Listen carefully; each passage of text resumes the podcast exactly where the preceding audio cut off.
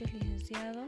Mi podcast, el podcast se re hace referencia a los principios de contabilidad, las cuales primera está lo que es el principio del devengado, lo cual significa, este principio nos indica que cualquier transacción realizada que genere ingresos, tanto egresos, debe ser registrada eh, sin importar que no se haya cobrado el total.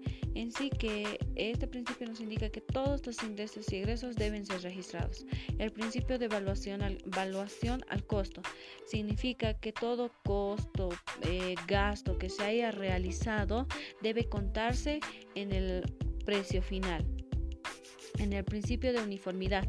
Esto nos quiere decir que este, este principio en sí nos indica que una vez utilizado una opinión contable, se, eh, se, atiene la empresa, sostiene esa opinión contable y se rigen a, esa, a la situación que se ha planteado. Muchas gracias, licenciado.